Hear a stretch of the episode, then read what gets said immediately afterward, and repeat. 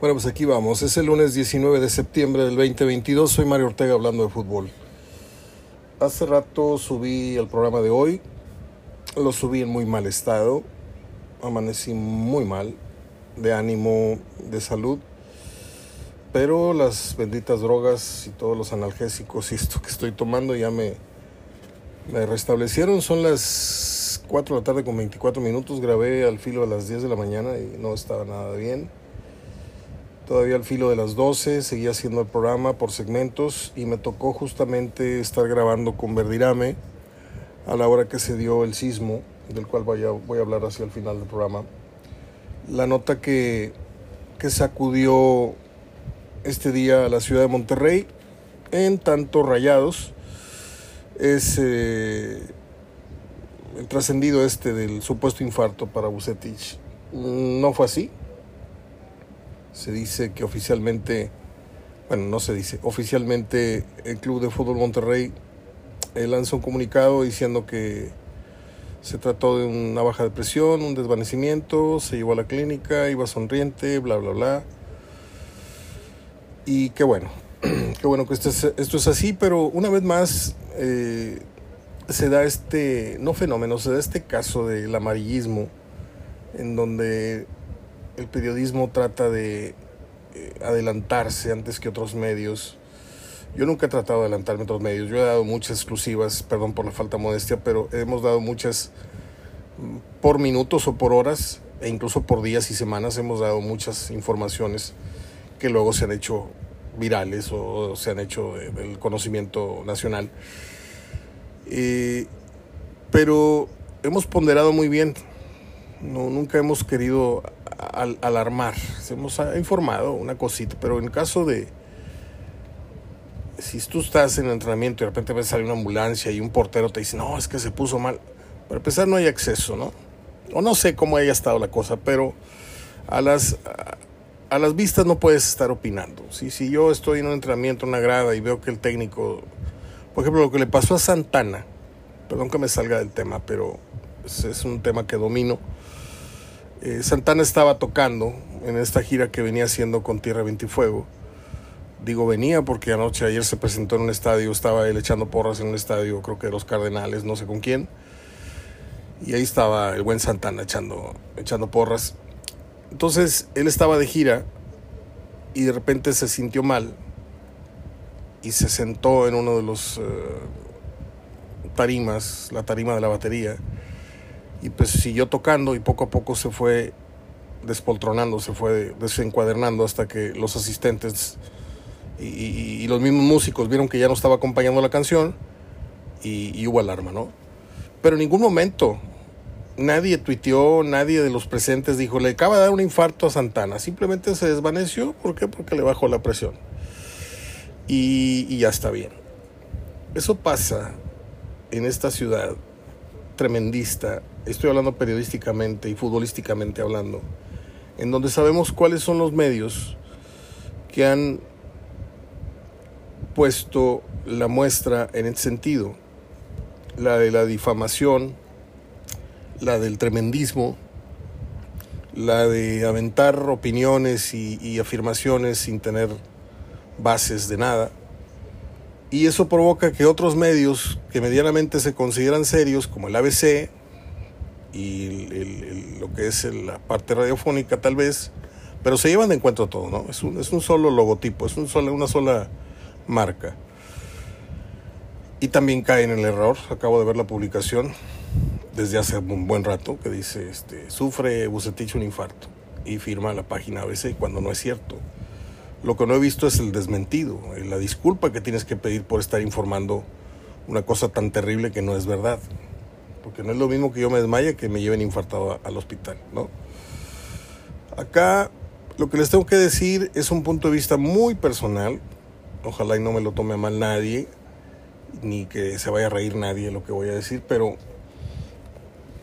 yo conozco a Víctor Manuel Ucetich, lo tuve muchas noches frente a mí, frente a un micrófono y opinamos tres horas y estuvo con otros invitados ahí. Él era parte de la mesa de Hablando de Fútbol. Eso yo creo que ya lo tienen claro muchos que escuchan el programa todos los días. Y cuando tú tienes el pulso de una persona, cuando tú conoces una persona, su mirada, sus gestos, su, su tez, su color de piel, todo. Y ciertamente pasaron los años, ¿sí? De esta etapa en la que estuvo Víctor conmigo, ya pasaron 14 años, él estaba desempleado, luego agarró el Monterrey, hizo la gran época que hizo, etcétera, y de ahí se fue a Querétaro y todo esto, ¿no? Pero lo conoces, ¿sí? Y de unos dos meses para acá, empecé a ver muy pálido a Víctor. Le empecé a ver una, una, falta de, de, color en la tez, lo vi muy, muy clarito, ¿sí? Usted va a decir, ay, no manches, pues le digo, es un punto de vista muy personal porque yo lo, lo, lo, lo tengo muy, muy ubicado, ¿no? Tengo como 20 fotografías con él y yo sé, yo sé quién es Víctor y cómo se ve y cómo luce con más pelo, con menos pelo, con pelo más blanco, etc. Y algo me dijo, algún, algo me brincó apenas después del partido con, con Atlas y el partido anterior.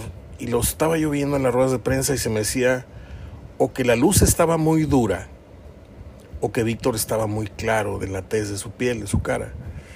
Y casualmente se da este desmayo. Entonces por ahí pude haber yo tenido razón. Esto no lo expresé previamente, pero por ahí ya tal vez yo, yo, yo tuve razón en presentir que algo estaba, algo, pas, algo pasaba con su salud porque lo veía yo muy, no desmejorado, pero sí cuando pierdes color, dices tú, aguas.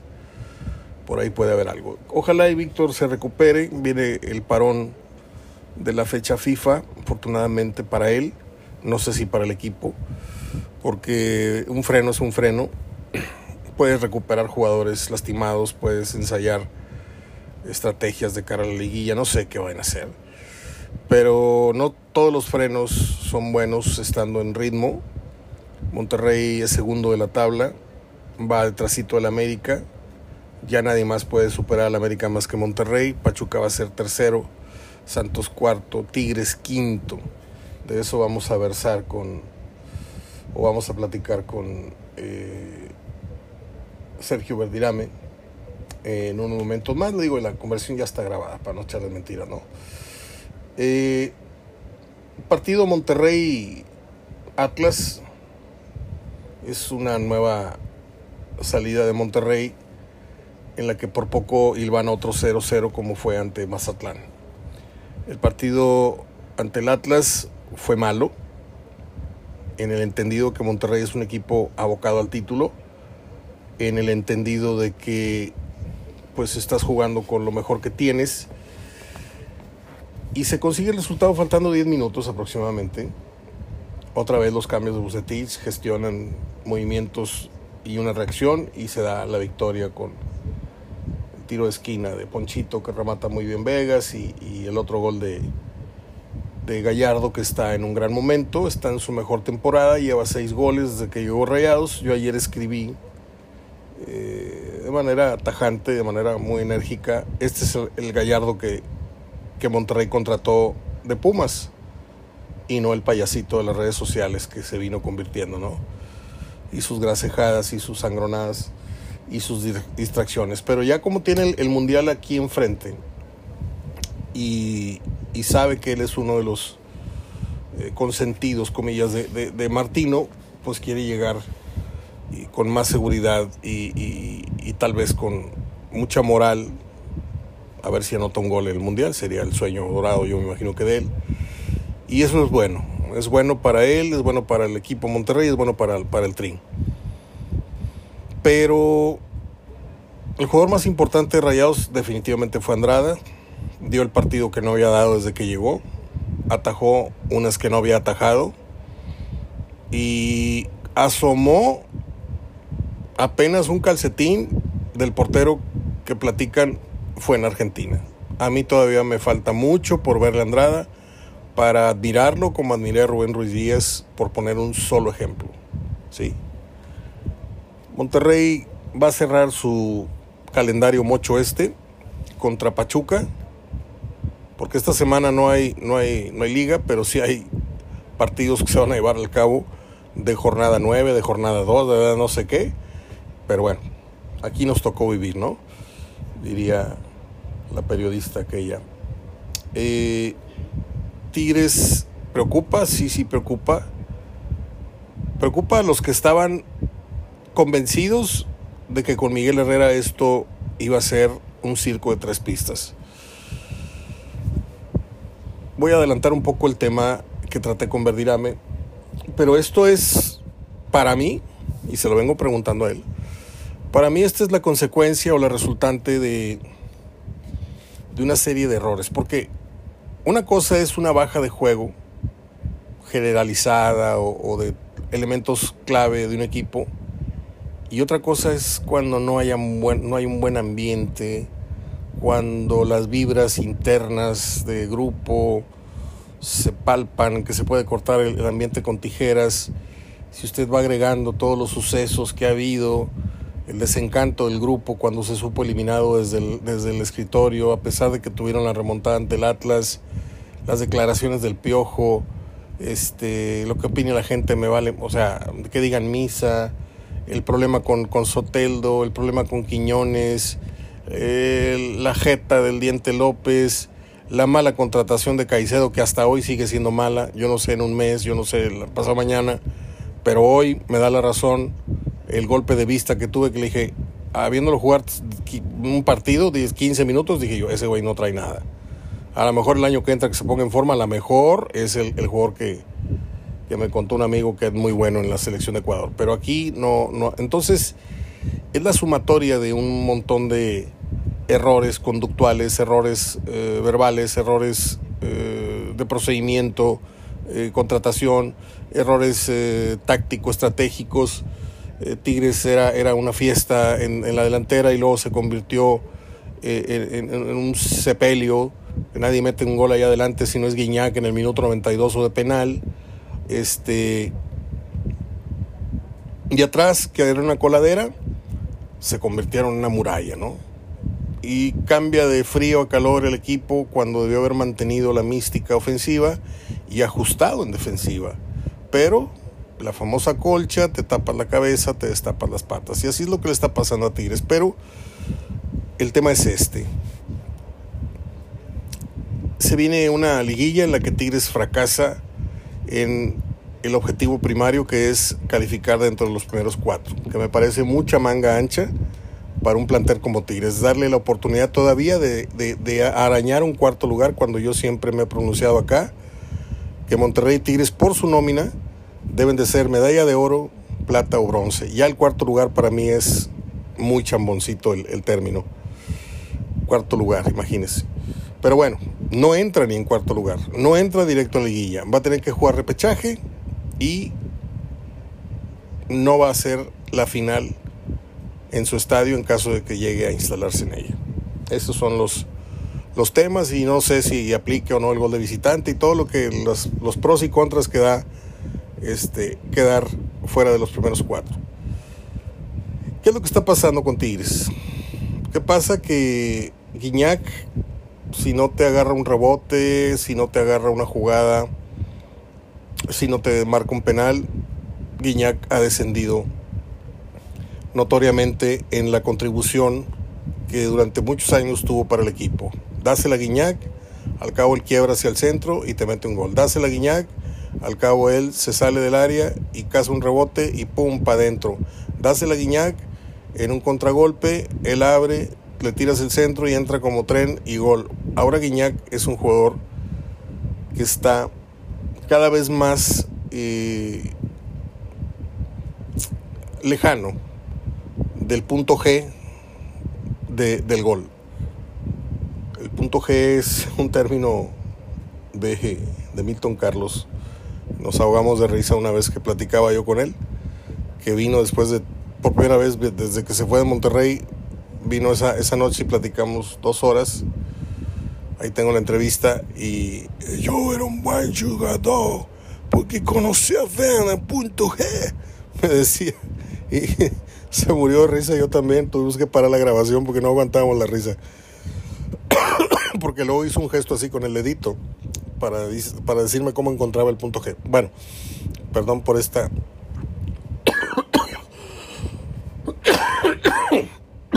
Así estaba en la mañana, pero 10 veces. más mal. Bueno, eh, ¿cuál es el, el, panorama? Me acordé de Américo Leal Villarreal, programa Panorama los domingos, Canal 3. Cierra paréntesis, en paz descanse. Su hijo es muy, muy amigo de mi hermano. Eh, ¿Cuál es el panorama? ¿Cuál es el pulso que usted tiene al respecto? Si le va a Tigres y si no le va a Tigres también. ¿Qué siente, qué percibe en el ambiente en torno a Tigres? Si no queda campeón el Piojo Herrera y lo echan como parece ser, si no a las primeras de cambio en repechaje, en entrada ya a la liguilla, ¿habrá una cuarta oportunidad para Miguel? ¿Ha venido jugando mejor o peor conforme Miguel ha estado en el cargo? ¿Se le agotó el discurso a Miguel? ¿Se rompió la comunicación y la confianza que tenía heredadas? Porque Guiñac nada más llegó el piojo y ya lo estaba dando una patada en la cola y le estaba dando besos. Y, mete un gol y va y lo besa y, no mete goles y pues se va directo al vestidor. O sea, no, no hay fiesta, ¿no? Eh, ¿Cuál es el estatus de Miguel Herrera en este momento en Tigres? ¿La victoria cambia todo? ¿La victoria olvida todo? Si usted me dice, no, Mario, es que entrar a la liguilla. A ver, en, las, en los años anteriores, cuando Tigres no entraba en su mejor momento, no escuchamos una y otra vez el decir de propios y extraños, de cronistas eh, nacionales y locales, entrando a la liguilla Tigres es el rival a vencer. Nadie quiere enfrentar a Tigres y ahorita la oferta no está nada despreciable. Oye, Tigres juega muy mal atrás. Eso que le vimos a Nahuel, que parece ser que se divierte mucho cometiendo ese tipo de, de payasadas, porque un portero serio, pues te puede cometer una de esas cada 100 partidos, ¿no? Yo no me acuerdo de Miguel Marín Digo, sí se comió el gol más histórico, pero tiene una explicación. Tiene una explicación. Aquel gol de, Miguel Marín es querer lanzar la pelota, arrepentirse y al querer aferrarse al, balón, lo jaló de más y lo metió. Pero bueno. Y, cosa que se ha repetido en otras partes del mundo. ¿eh? Ese gol se ha clonado pero yo no le vi este cosas como la de Comiso, que salió un día, día le metieron un gol, salió Comiso hasta medio campo y se barrió y el de León le metió un gol de medio campo y cometió varios errores muy bárbaros. Y luego la patada que le da Hermosillo son, son síntomas de que tu, tu hámster, tu cabecita este, no está bien. Que tienes momentos muy brillantes en los que salvas al equipo cinco veces ante Chivas y en los que te regalas ante Puebla. ¿Sí? Entonces, con abuela hay que andarse a las vivas porque no sabes en qué día va a salir. Si en el día eh, muy brillante o en el día en donde te puede cometer cualquier locura. Guiñac, si agarra pichón, te mete tres ese día. Y si lo marcan bien, no la toca por varios pasajes del partido, por largos minutos del partido. Porque apoyarse y abrir juego, pues eso te lo hace Guiñaco, te lo hace Silvero, te lo hace este, el Popeye Oliva. O sea, no, Guiñac está para, para ser el punzante, eh, la amenaza constante en el área y no para andarse paseando por la cancha, supuestamente generando el juego o armando el juego. él no es, él no es ni fue nunca para ello. Ahora, usted que le va a Tigres, concretamente usted que le va a Tigres, o usted que ve el fútbol objetivamente, sin, sin apasionamientos y sin odios, ¿cree usted que terminada esta temporada, si no entregase el título Miguel Herrera, se debería ya cortar por lo sano? ¿O le darían otro torneo más? Y si fracasa en el cuarto, ¿le darían uno más? Yo creo que no, pero bueno, no, no, no infiero en la respuesta, no quiero, no quiero poner mi respuesta antes que la de ustedes. Vamos a pensar en este diciembre, en este fin de torneo. No, es que fue lo del mundial y, fue un torneo típico y espérate otro más. Ah, bueno, ahí hay una versión. La otra versión es, si no entrega el título o si no entrega, o no llega por lo menos a la final, que lo corran. Esa puede ser el inciso B de las respuestas. El inciso C, si no es campeón fuera. El inciso D, debieron haberlo corrido desde el problema con Atlas. Esa también es buena respuesta. La pregunta es, ¿le podrá dar vuelta Miguel a toda esta adversidad que ya se hizo? Porque no nada más es una cuestión de se equivocó el árbitro, nos eliminaron, ching, y vamos a la otra temporada, vamos por todo lo que nos quitaron. No, ya ahorita como que, ahí no mencioné el problema con Carioca, también Carioca es otro que no trae buena relación con el técnico. Y sé perfectamente lo que muchos me van a decir. En el tiempo de Milok, ¿tú crees que todos eran amigos? Yo los conocía a todos, yo sé cómo eran, yo sé quiénes se hablaban con quién, quiénes se mentaban la madre y esto, quiénes no se hablaban afuera, quiénes agarraban el cohete juntos. Una vez yo organicé una, una borrachera de cuatro horas en, en, en el restaurante El Tío para un programa de radio y se tomaron hasta el agua del florero Pilar, Tomás, eh, Barbadillo y Batocleti que tomó agua mineral. Entonces yo, yo sé cómo es la cosa. No necesitas ser amigos, pero ayuda mucho ser buen, a ser buen grupo. Esa es la cosa. Que aunque no nos invitemos una carne asada en mi casa, tú en la mía, yo, o a las piñatas de los niños, aunque no sean de ese nivel de amigos, pero en entrenamiento tienes que ir corriendo, trotando con ellos, platicando, riéndote. Eh, eso denota compañerismo, denota que van preparando el partido y sabes que el sábado me va a marcar este güey. Cuando yo haga así, tú me la tienes. O sea, ya se está estructurando más o menos la idea de cómo se pretende jugar. Pero cuando no hay buen grupo, hay silencios, hay un vestidor callado, hay dos o tres ahí cuchicheando hay grupitos, Nahuel, Guiñac y el otro para acá, Carioca fuera del grupo, me, explico, los novatos por acá, los mexicanos por acá, y eso creo que ya se le, se le desquebrajó a Miguel Herrera. El Tuca dejó un grupo muy compacto de gente ganadora y con Miguel no están siendo gente ganadora. ¿Por qué? Porque no hay una guía, no hay un ejemplo de disciplina, no hay un ejemplo de conocimiento a tal grado del que tenía eh, el señor que se fue, fue muy criticado, y aquí yo fui el primero, en lo personal y en lo deportivo, lo critiqué como nadie, y no me muevo de ahí, pero más y malo por conocido que bueno por conocer, y nunca tuvo más vigencia ese dicho popular que hoy. Qué ironías de la vida. Te traes al non plus ultra entrenador histórico del América, a un mejor equipo, con mejor plantilla, y no está entregando absolutamente nada. ¿Y qué ironías tiene la vida? Que el considerado mejor técnico del América en toda su historia, por todos los números que dejó y por ese campeonato de Bamba que le dio Moy Muñoz, que no fue gol de Moy, fue el del defensa y que no sé qué. Qué ironías que un técnico venido de las reservas esté haciendo jugar mejor al América que todo lo que tú dirigiste en ese proceso americanista. Porque hoy la América juega mejor que con Solari y mucho mejor que con el Piojo Herrera. Entonces, ¿qué tanto sabe el Piojo Herrera? Porque si viene un Ortiz desde abajo y agarra al equipo y lo hace lucir como un avión, yo al América no lo voy a jugar así.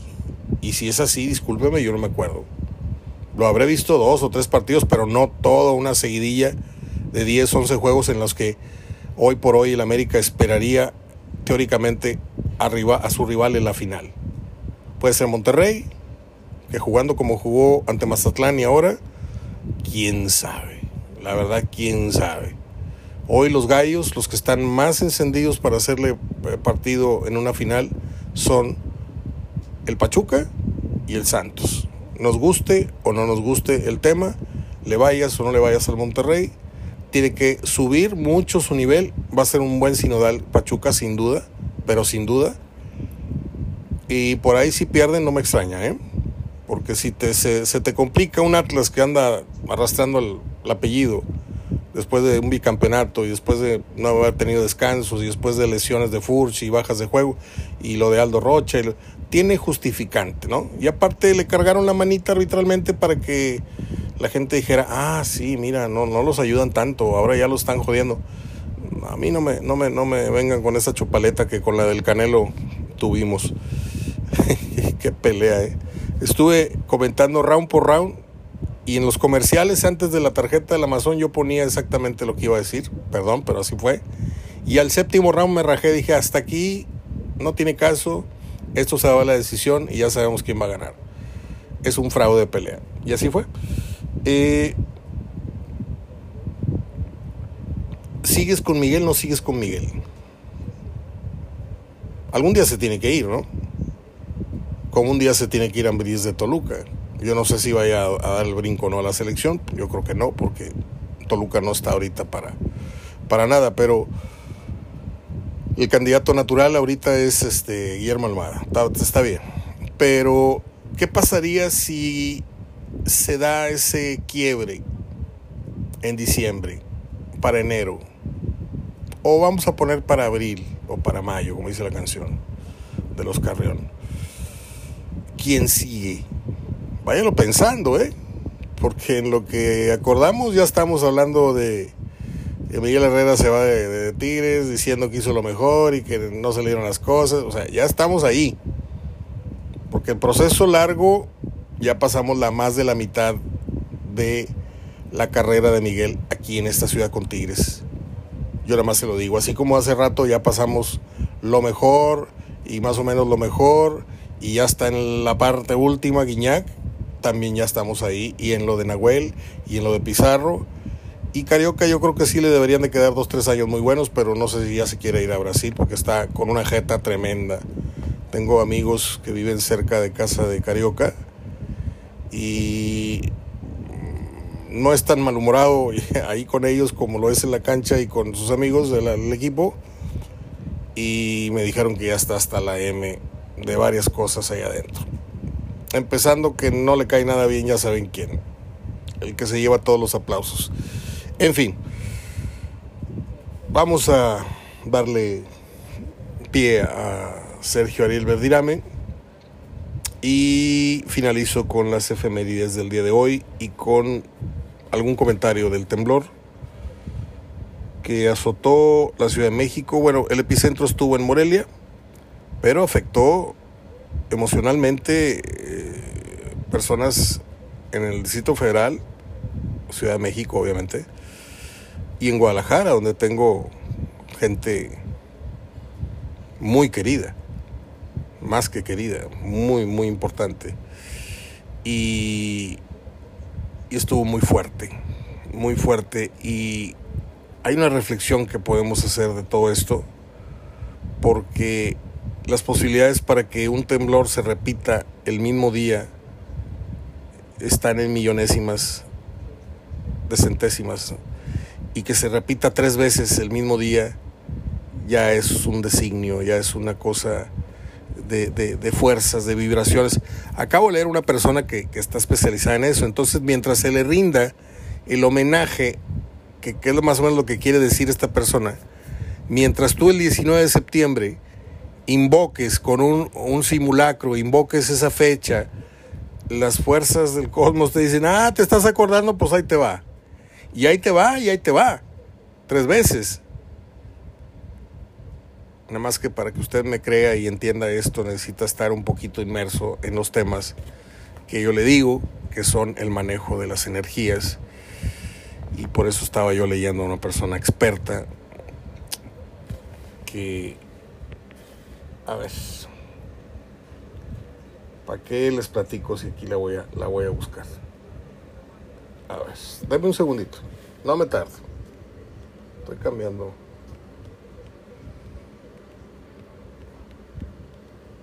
Vamos a ver si la encuentro.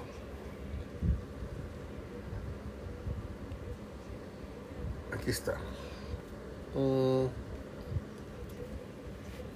La colectividad manifestando al pleno.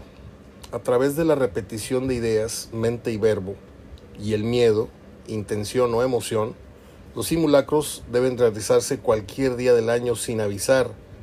Es muy poderoso realizar cada año la misma psicomagia de pánico. Aplica para otras fechas como homenajes del 11-9, etcétera, etcétera. Ahí está la clave de lo que le estoy diciendo. Es muy poderoso realizar cada año la misma psicomagia de pánico. Ya con eso les dije, en sus palabras, de Ingrid Jocelyn, una periodista muy guapa, amiga mía, que tiene su pareja, no vayan a pegar. No estoy. porque hoy tengo que cuidar mucho de mis palabras, porque, ay, ay, ay. pero está bien, así está. Así está la marca personal y no me quejo. Este periodista de televisión y de radio ahí en Cancún, la conocí hace como 10 años, con su pareja en un antro. Bueno, eh, Verdirame, vamos con Verdirame, a ver qué platicamos, a ver qué, saca usted de, rescatable de esta plática, que es mucho, obviamente, y vengo con las efemérides de este, eh, ¿cómo le podemos llamar? Este, este Darth Vader, si fuera un día el 19 de septiembre sería el Darth Vader de México. El lado oscuro de la fuerza. Vamos y venimos. No se vayan. Vamos con Verdirame. Bien, vamos a aprovechar el tiempo porque el celular está fallando, el tiempo del pibe está medido y yo estoy un poco trastornado con tantos problemas que hay. Pibe, eh, te agradezco la conexión. Buen día, buena semana. Te acabo de escuchar. Buen programa. Eh, la nota es que no hay nota, no hay tal infarto para dejar a la gente en la conciencia de que fue una, una noticia falsa. Eh, Bucetich tuvo un desvanecimiento y estará en observación y en descanso unos días. Le cae como anillo al dedo la fecha FIFA, es lo que habría que resumir, ¿no? Es correcto, es correcta esa información. Él bajó por su propio pie, perdón, en un hospital de, de San Pedro García García y está en observación y y seguramente le, darán unos días de descanso para que vuelva pronto a, estar al mando de, del equipo, pero no fue nada que ver con lo que comentaron de infarto y eso, fue una baja de presión. Pero te digo una cosa, hace rato yo me atreví a decir algo, no estábamos todavía conectados. Yo tengo, yo tengo días de Chivas para acá, tengo, tengo días de, de, ver a, a Buse en diferentes tomas fotográficas en diferentes conferencias o, comparecencias ante la prensa, lo veo un poco pálido y por eso no me extrañó esta, esta situación hoy por la mañana. Eso, es, eso nada más es así al, margen. Hablemos de fútbol, Sergio. Sí. Eh, hablamos de, de, Tigres. Te escuché decir que no llega en su mejor momento, es evidente. Pero, ¿qué medición le daríamos a, a este quinto lugar? Que, si bien es cierto, no es un doceavo, pero tampoco es uno de los primeros tres. Yo nunca he compartido que Tigres o Monterrey entren en los primeros cuatro. Para mí están para ser o medalla de oro, o medalla de plata, o medalla de bronce, pero ya el cuarto lugar yo no, lo considero un buen, buen lugar. ¿Cómo consideras tú el quinto lugar al tercer torneo del, del Piojo Herrera?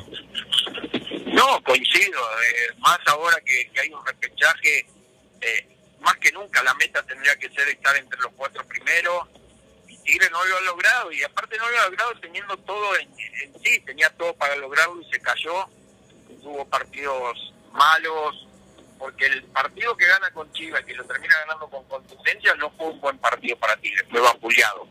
Y el, último partido con Puebla, bueno, tú no puedes pretender ganar un partido cuando a los 19 segundos ya vas perdiendo 1 a 0, cuando tienes el saque a tu favor, saca, saca Tigre, pierde la pelota, fue de esos partidos raros porque empiezas perdiendo, luego le anulan un gol a Puebla mal anulado. La verdad que lo que he visto en los últimos partidos de Tigres no lo debe dejar contento al Piojo ni a los jugadores porque se ve un equipo que ha perdido lo que tuvo al principio de este torneo, que era solidez defensiva. Esa solidez ya no la tiene, el día de Chivas se salvó por Nahuel y este último partido se salvó porque el árbitro estuvo mal y porque hubo una o dos jugadas que no definieron bien. Ahora, ¿cómo le das vuelta tan súbita, tan rápidamente a 15 minutos de una liguilla? ¿Cómo, cómo conviertes? ¿Te acuerdas cuando el Tuca metía a Tigres, aunque no fuera en su mejor momento, pero sabías que Tigres poniendo un pie en la liguilla se convertía automáticamente en un rival casi casi a vencer? Aunque no llegara, te digo, en su mejor momento. Ahora Tigres da la sensación de que es un equipo que se puede, se puede quedar en cualquier instancia de lo que viene. Sí, esta parte la comparto. Yo que Tigre hoy no llega en su mejor momento. Hoy los candidatos son otros. No sé si es bueno o malo que no llegue así, pero tiene que, rever muchas cosas, Miguel, si quiere que el equipo sea protagonista en la liguilla. Primero, principal, vos no podés en una liguilla dar las, las ventajas que dio Tigre en estos últimos partidos. Porque, reitero, se cruzó dentro de esos partidos el triunfo con Chivas y ahí es donde confunde y donde la gente piensa que, que Tigre podía haber mejorado, levantado y ese día fue un triunfo raro porque sí hiciste cuatro goles, jugaste bien del medio para adelante, pero atrás fuiste goleado por Chivas y si no era por Nahuel, eh, mínimo te comías tres o cuatro goles. Totalmente. Ahora, nadie se atreve a decirlo, pero esto que le está pasando a Tigres ya es la vida sin Guiñac. No sé si es la vida sin Guiñac, no está en su mejor momento el francés, sí. Pero yo creo que así todo, eh, Tigres tiene que ir buscando el reemplazante, tiene que ir buscando ese jugador que, el día que no esté Guiñac o el día que ya baje como en este torneo, yo creo, yo lo dije, yo para mí Guiñac sigue siendo titular indiscutible, pero no los 90 minutos. Para mí es un jugador que ya tienen que ir tomando medidas de empezar a quitarlo de los partidos. Y es donde me parece que no están, no están viendo bien esa parte y de repente se quedan minutos de más él y sufre. Porque hagamos un recuento así de bote pronto, de memoria. Guiñac ha empujado varios goles y ha metido algunos de penal.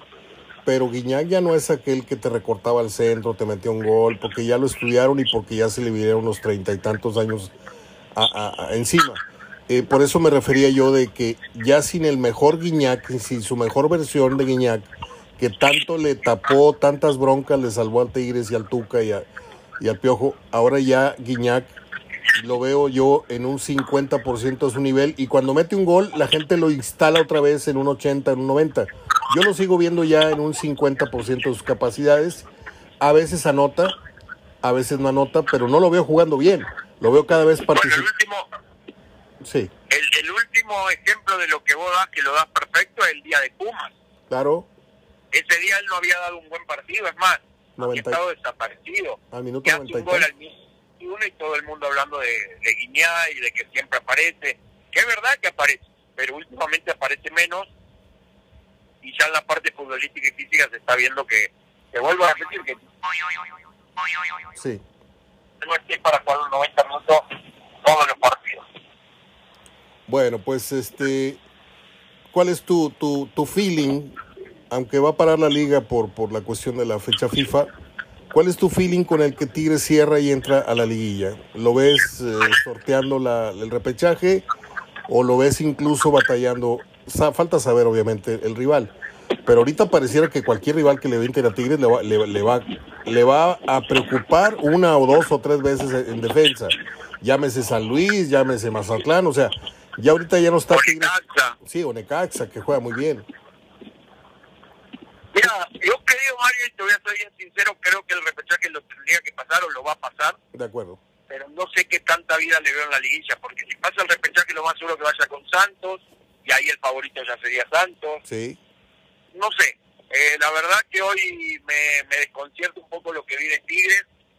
Me parece que no es el equipo que, que yo estaba acostumbrado a ver o que nos habían acostumbrado a ver. O que a, un tercer o que a un tercer torneo de Miguel ya deberíamos estar viendo.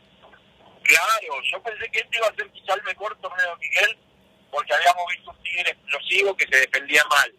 Mejoró en la defensa pero bajó en lo explosivo y ahora los últimos partidos salvo el partido de Chivas, no demostró contundencia y aparte está sufriendo defensivamente, que esa parte es preocupante, porque a pesar de que le pusieron a Samir, que me parece que es un muy buen defensa y que cayó muy bien, sigue careciendo esa solvencia que otros equipos la tienen, digo, el caso de Monterrey, cuántos ceros no ha colgado, y en este campeonato, a pesar de que Andrada fue criticado, la defensa saca la chamba.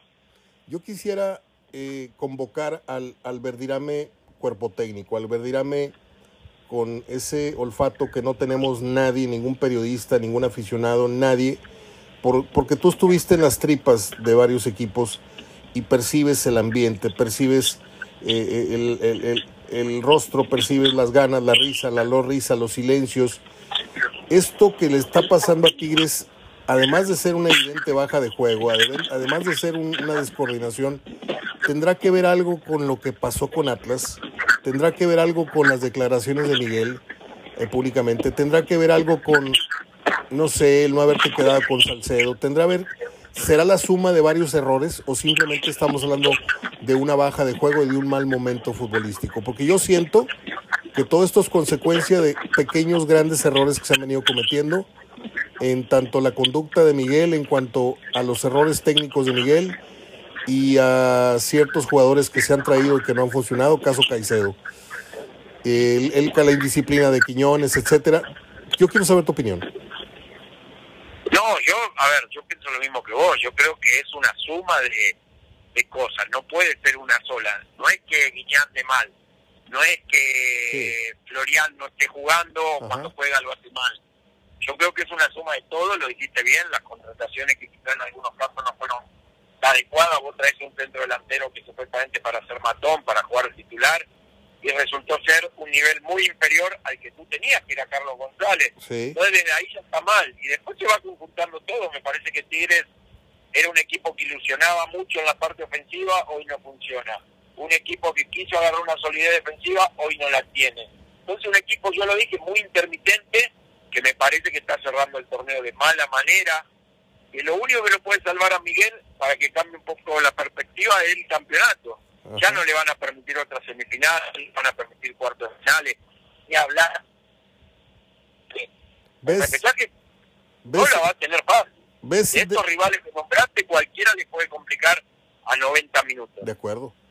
Yo te pregunto, este, sé que hay, sé que hay amistad contigo, con, tú con él, pero eh, creo en tu, en tu imparcialidad. ¿Crees que desde este diciembre ya está en entredicha la continuidad de Miguel o crees que le van a dar una cuarta oportunidad? No, la verdad desconozco, Mario, pero creo que la paciencia se está cortando y sinceramente te lo digo, si, si no le va bien en la liguilla con todo esto que ha pasado, la indisciplina de algunos jugadores, lo de Carioca, que no tiene el mejor feeling. Exacto. Eh, se le pone complicada, Miguel. A mí me gustaría decirte que que le van a dar la cuarta oportunidad y que, va a tener el cuarto torneo para demostrar lo que lo que él sabe y lo que ha demostrado en otro equipo. Pero lo veo complicado, te repito, no veo cómo mantenerlo si no pasa un repechaje. Sí. Y no veo cómo mantenerlo si en la liguilla no da una buena liguilla. Está complicado el tema, está complicado.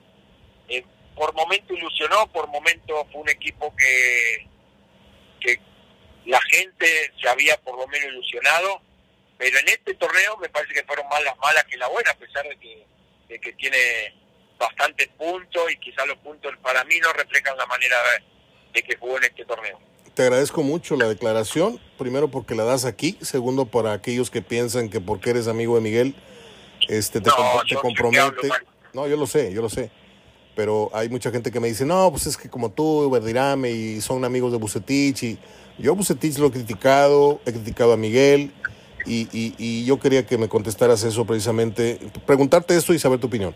Ahora hablemos de Monterrey. No, mira, mientras sea con respeto, siempre va a tener mi opinión, Mario. claro. Porque a mí me, me gusta hablar de fútbol, me gusta ser sincero y nunca voy a hablar o no me va a ganar la mitad. Lo que no van a encontrar en mí es matar a una persona. Claro. ¿A qué me refiero a matar? Meterme en la vida privada, meterme en errores eh, que cualquier otro se puede meter. Por ejemplo, lo de hoy. Lo de hoy para mí fue muy grave.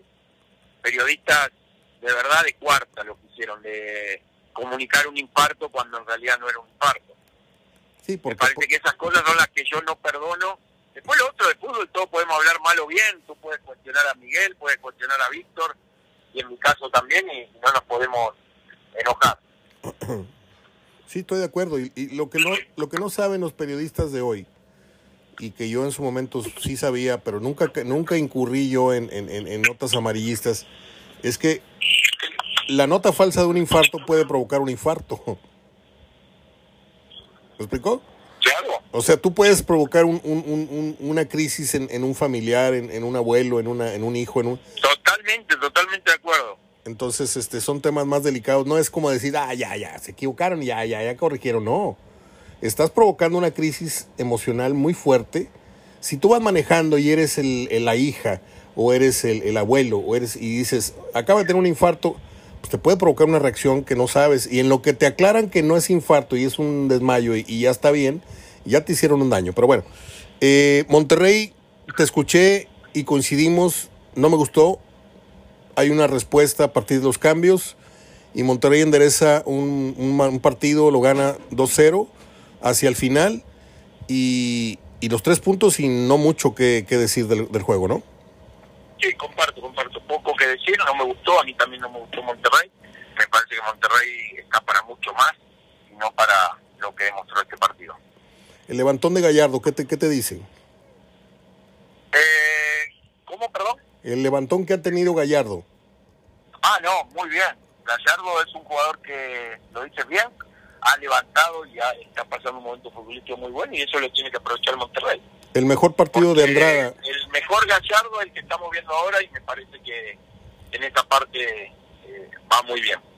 El mejor torneo de Gallardo, lleva seis goles eh, desde que llegó a Monterrey. El mejor partido, el mejor partido o uno de los mejores que le hemos visto a Andrada, ¿no? Así es como se quiere ver a Andrada. El mejor, yo creo que el mejor. Coincidimos. Y Vegas poco a poco está regresando al Vegas que llegó de Morelia. Sí. Eh, ¿O no? El gol le viene bien y eso es importante. ok, ok, entonces no está tan de regreso. Te, no, para mí no. te entiendo, te entiendo, te entiendo perfectamente. O sea, el gol no, no alcanza a darle el grado en lo que defensivamente debe estar cumpliendo. Me parece que tendría que, estar funcionando mucho mejor él. Oye. Eso es lo que, lo que a mí me parece. Y hay conflicto todavía con lo de Montes. Yo siento que hay resentimiento. Por ahí leí una declaración, pregúntenle de la directiva. Siento como que ahí ya se rompió el puente muy feo. tema eh, difícil de, explicar. Para mí Montes se equivoca, yo ya te lo dije. Sí. Y bueno, vamos vamos por paso. Él tiene que, revertir toda esta situación en la cancha. Muy bien, pibe. Te mando un abrazo. Gracias por estos 15 minutos. Chao, que estés bien. Sergio Verdirame. Y ya con esto le ponemos el punto final. Vamos a las efemérides del programa del día de hoy. Nada más déjeme colgar la maldita llamada porque sigue corriendo y no quiero que el pibe gaste sus, sus minutos. Bueno, déjeme, me siguen entrando llamadas, mensajes. Lo de Bucetich está en todo lo alto. Y hay otros mensajes. Bueno, vamos con el cierre del programa, que tiene que ver obviamente con las efemérides. En 2012 se anunció que tras 10 años de buscar documentación y de realizar entrevistas, un grupo de investigadores encuentra el acta de nacimiento del cantante Carlos Gardel. Y con ello se acaba el misterio el famoso zorzal criollo, como se le conocía a Gardel, no es ni argentino ni es uruguayo, es francés. Algo así que, algo así como musicalmente es como, perdón, es como si futbolísticamente dijeran que Maradona no es argentino. Se les cayó el pelo a mis amigos de por allá. En el 69, ay, ay, ay nace la cantante y actriz mexicana Lila Downs. Un día, no me pregunte usted por qué, ni con quién, ni cómo, pero yo estaba en tercera fila en el Teatro de la Ciudad viendo un concierto de Lila Downs. Y yo decía yo, ¿qué hago aquí? Oyendo una mujer cantando la cucaracha y no sé qué. Qué hermosa mujer, qué lindo canta y qué gran espectáculo de Lila Downs. En, 1948 nació el actor británico, uno de mis favoritos de aquella nación, Jeremy Irons. Jeremy Irons lo hemos visto de villano en Duro de Matar, no sé, cuatro o cinco, muy malo el papel, pero hablo de la, de la eh, versatilidad que tiene para hacer películas muy hondas, muy serias. Hizo una que se llamó Reversal of Fortune, que es mi favorita de él. Hizo La Casa de los Espíritus hizo muchas películas, hizo Lolita. Hay que ver Lolita, por favor. Es un clásico y es una película muy delicada.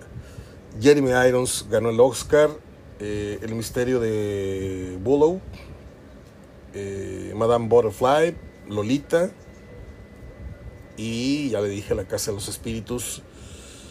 Eh, en el 52, Charles Chaplin es incluido en la lista de personalidades no deseadas en Estados Unidos por ser asociado a la corriente de la izquierda. Uy, aquí hay muchos izquierdos. En el 40 nació el actor y compositor y uno de los favoritos de mi padre, Paul Williams.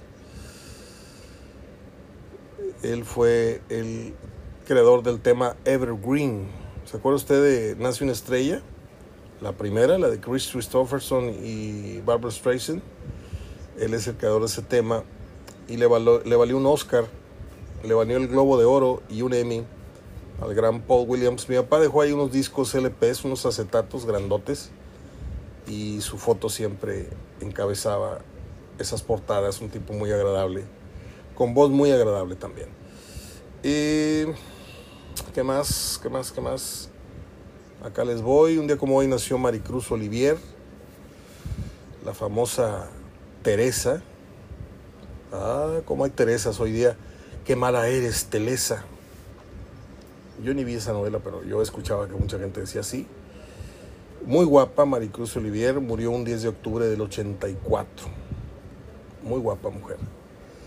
En el 34 nació el británico Brian Epstein, quien descubre a los famosos Beatles y se convierte en su representante en el año del 63, además de representante de artistas pop eh, más adelante.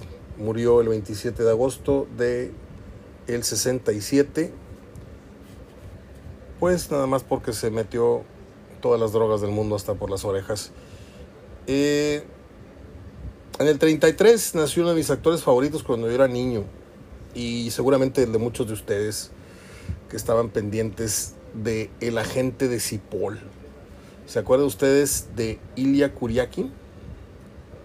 Él era en la vida real David McCollum, el güero este del fleco, hacia el personaje del detective Ilya Kuryakin. Uy, cuántos recuerdos, cuántos recuerdos. Ya estoy de salida. En el 28 nació, y me pongo de pie, como decía mi maestro Ángel Fernández, nació nada menos que Adam West. Yo, no hay un recuerdo más emocionante que yo tenga en el cine que la primera vez que me llevaron al cine Montoya a ver la película a colores de Batman y Robin. Para mí era no puedo decir la palabra porque no quiero decir peladeces, pero me estaba yo desbordando de alegría, este, casi llorando de emoción. Eh, los personajes originales, ¿no? Adam West, y no me acuerdo cómo se llamaba Robin en la vida real, murió hace poco. La tira cómica salió, eh, más bien la serie de televisión, salió a la luz el 12 de enero del 66. Algo pasa raro con un servidor que yo soy muy muy tradicionalista. Me gusta el fútbol de los 70, me gusta el fútbol de los 80 y nadie me va a mover ahí. Nada de lo que estoy viendo es mejor. Y con esto de los superhéroes, yo veía al hombre araña, las caricaturas del hombre araña, me encantaban. Y cuando empieza todo esto de, y también la serie de televisión de Superman. Pero cuando empezaron estas, y sabe que me gusta el cine, ¿no? Cuando empezaron toda esta corriente de, de que se empiezan a poner de moda los superhéroes y esto y lo otro, no recuerdo si fui a ver una, y si fui a ver una creo que me salí porque no me estaba gustando que me rompieran la, la idea y el romance original que yo tenía con mis superhéroes. De hecho, yo aquí en mi casa, en mi estudio, tengo una alcancía del hombre araña que vi anunciada en Facebook en un mercadito y fuimos hasta allá, hasta la coyotera y le dije, ¿cuánto por 200 pesos? Y tengo con ella como 10 años, porque es uno de mis ídolos. Y yo no, no sé lo que son las películas actuales del Hombre Araña, ni las de Hulk, ni las del Capitán América. No he visto ni una, ni en la tele pretendo ver ninguna. Termino con esta gran anécdota para algunos de ustedes. He contado en anteriores ocasiones de la gran relación de amistad que tuvieron mi papá y Loco Valdés, al grado de que pues eh, yo crecí, porque los encuentros con él fueron más de 20, 25 en toda mi vida, eh, y él me llamaba sobrino yo le llamaba tío, ¿no? Una Semana Santa en la que se iba a celebrar, no me acuerdo si era un aniversario no quiero echar mentiras. No sé si era un aniversario, yo recuerdo que era un cumpleaños de la esposa, finada esposa del también finado Manuel Valdés, la señora Yolanda Valdés. Entonces, ándale, sí, no sé qué, y mi mamá la convencieron que es muy ranchera y no quería salir, y menos ir a dar molestias a una casa, y menos de una celebridad. Y pues que nos vamos agarramos nuestro camión, porque no había para avión, y nos chutamos 12 horas, 13 horas a, la Ciudad de México, y llegamos en un taxi, y dijo el taxista, aquí es, y le dijimos, no, aquí no puede ser, esto es una torre de departamento. Dijo, no, esta es la casa de Loco Valdés.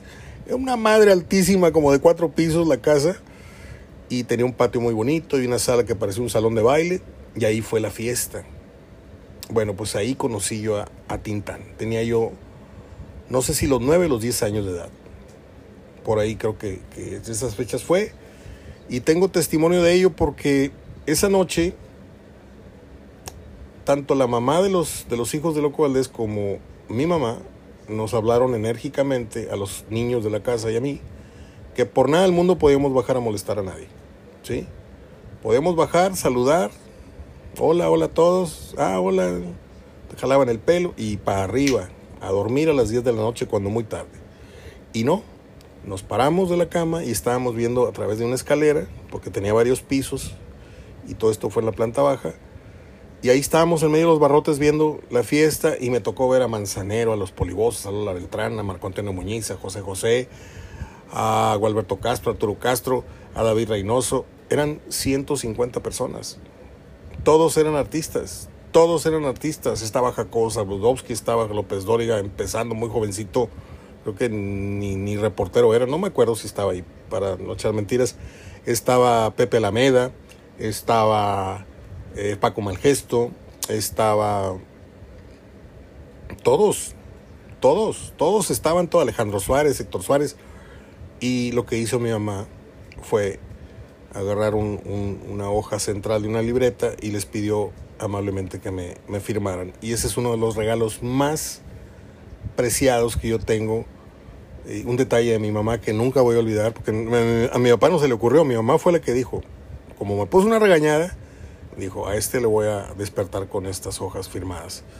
Y ahí la tengo en un, narcón ahí, con recuerdos y medallas y cositas que tengo guardadas para, para mis nietos, cara, más adelante que, que los lleguen a ver. Titán nació un día como hoy, en 1915, Germán Valdés Tintán, quien marcara pues una época detrás de, Cantinflas, creo que es el comediante más, más aplaudido. Y mire que, hablamos de una época en donde hubo muy buenos cómicos, porque estaba Tintán, estaba Clavillazo, estaba Resortes, por mencionarles algunos, ¿verdad? Usted va a decir, sí, hay mucha diferencia, sí, pero hablo de que fue una camada de grandes, estaba Viruti Capulina también. Este, hizo más de 106 películas, yo no le voy a presumir que me sé la vida y la obra de Tintán al revés y al derecho, pero sí le puedo decir que he visto el 70% de sus películas, que son muy buenas. Las últimas son las malas, donde salió con Calimán y salió con no sé quién. No, pero El Rey del Barrio, El Ceniciento, eh, una donde sale de Cavernícola, una donde sale... Eh, bueno, hay, hay muchas películas muy buenas y era un hombre versátil que cantaba, que bailaba, que actuaba, hizo carpa, en fin, muchas, muchas cualidades que tenía el gran Germán Valdés. Y don Manuel, que en paz descanse, cada vez que venía, este, yo lo iba a saludar al, al camerino, a veces yo solo, a veces ya tenía yo la confianza de él como para no llegar con mi papá por delante.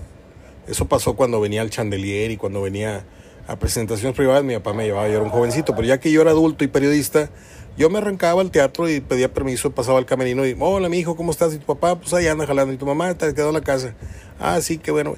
Y mientras él se, mientras él se, se alistaba para la obra, este, me contaba cosas y me preguntaba del fútbol y, oye, ¿cómo ves a mi América? Y así, ya sea. Tengo que hacer una pausa porque me están tocando la puerta. Bueno, hasta aquí la, emisión del día de hoy. Disculpe, corte bruscamente, pero ya creo que hemos dicho lo más importante. Abrazo de gol hasta el día de mañana. Voy.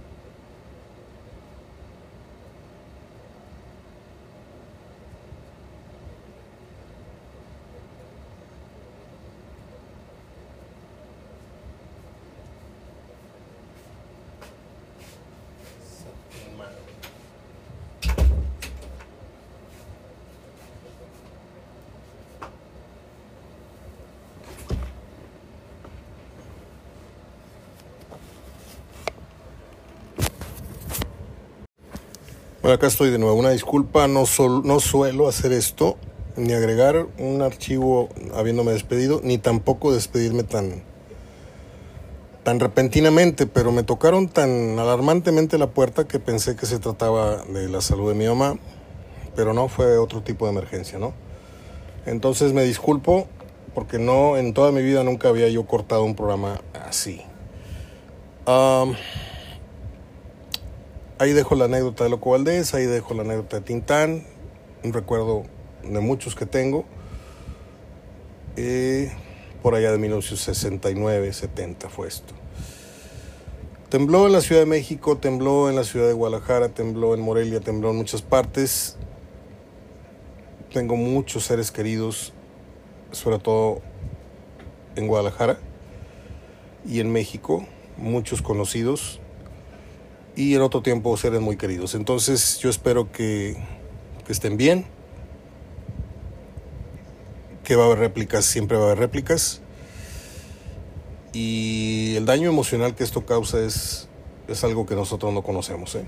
No sabemos lo que es dormir con un pie en el piso y otro en la cama, porque en cualquier momento tienes que correr en la medianoche.